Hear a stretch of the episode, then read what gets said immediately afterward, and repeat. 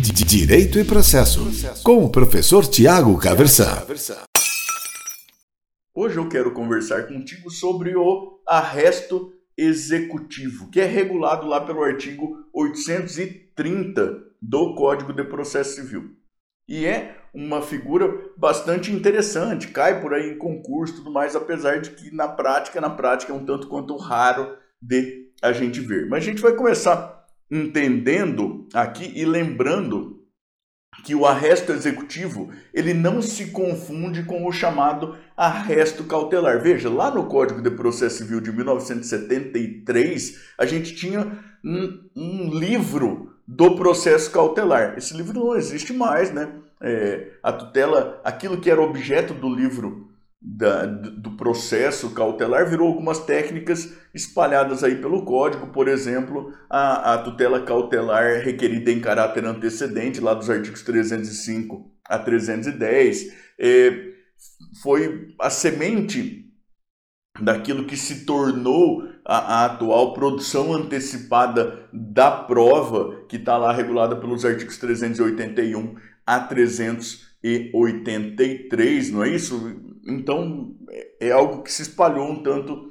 ali pelo código. E a gente tinha como uma cautelar típica lá na, na vigência do Código 73 uma, uma ação de arresto. Agora veja, o arresto cautelar, e a gente, quando se, a, a, a situação acontece, a gente continua chamando de arresto até hoje, né, que é lá um, um bloqueio cautelar de bem, o, o arresto em sentido cautelar ele vai depender de autorização judicial que será concedida mediante a verificação dos requisitos de concessão das tutelas cautelares.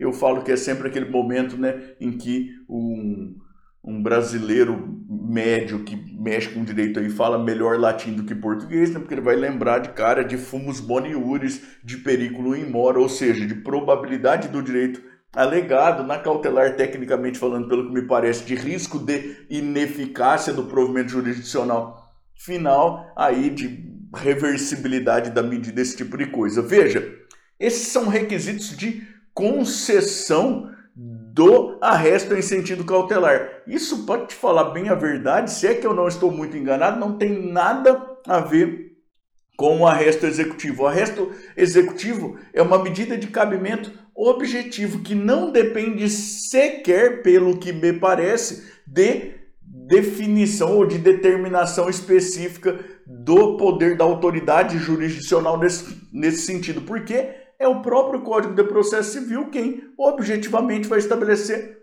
em que hipótese em que o oficial de justiça deverá praticar o arresto executivo. É mensagem que a lei dá direto para o oficial de justiça. E que hipótese é essa? Regulada lá pelo artigo 830. É quando a citação na execução for feita pelo oficial de justiça, né? E vejam que isso hoje já é, já é um tanto quanto excepcional, porque a citação será preferencialmente por via eletrônica sempre que possível, ou então será por via postal com aviso de recebimento e tudo mais, né? Mas quando a citação for feita por oficial de justiça, professor consegue dar um exemplo? Bom, veja, não, a, a pessoa que vai ser citada não tem cadastro lá conforme Conselho Nacional de Justiça e tudo mais, não dá para ser uma citação uh, por via eletrônica. Vai uma, uma carta com aviso de recebimento e volta como ausente. O carteiro passou lá três vezes, né, não encontrou a pessoa. Veja, isso não quer dizer que a pessoa não, não resida lá, que ela não possa ser encontrada lá. Isso quer dizer que no momento em que o serviço de correio passa, aquela pessoa não está em casa. Ela pode trabalhar e pode não ter nem, imagine, seja solteira, ou então é até casada, mas ambos trabalham fora, não tem um, um, funcionário ou funcionária que fique lá o dia inteiro, não tem filhos que, que fiquem nesse horário, esse tipo de coisa.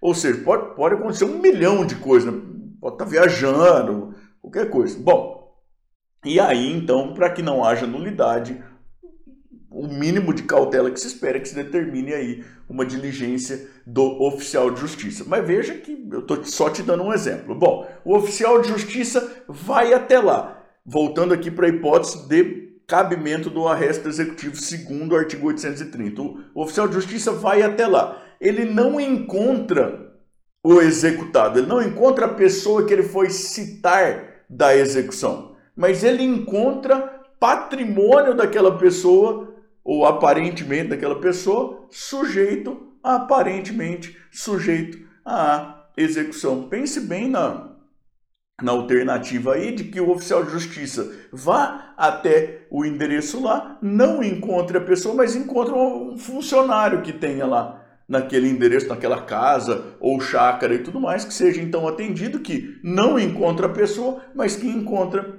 patrimônio é, passível, aparentemente passível de constrição na execução. O que, que o artigo 830 diz que o oficial de justiça deve fazer e que, portanto, não depende de aferição de periculum in mora, de fumus boniuris, não depende, pelo que me parece, de o, oficial de justiça relatar essa situação para o juiz e daí do juiz dar uma determinação de que ele pratique a diligência, não nada disso, porque o artigo 830 está dizendo que é assim que se desenrolará. O oficial de justiça foi lá, não encontrou o executado, mas encontrou patrimônio aparentemente dele, aparentemente sujeito à execução. Ele faz o arresto executivo. Né? E aí ele vai relatar e descrever eh, pormenorizadamente quais bens né, que foram objeto desse arresto.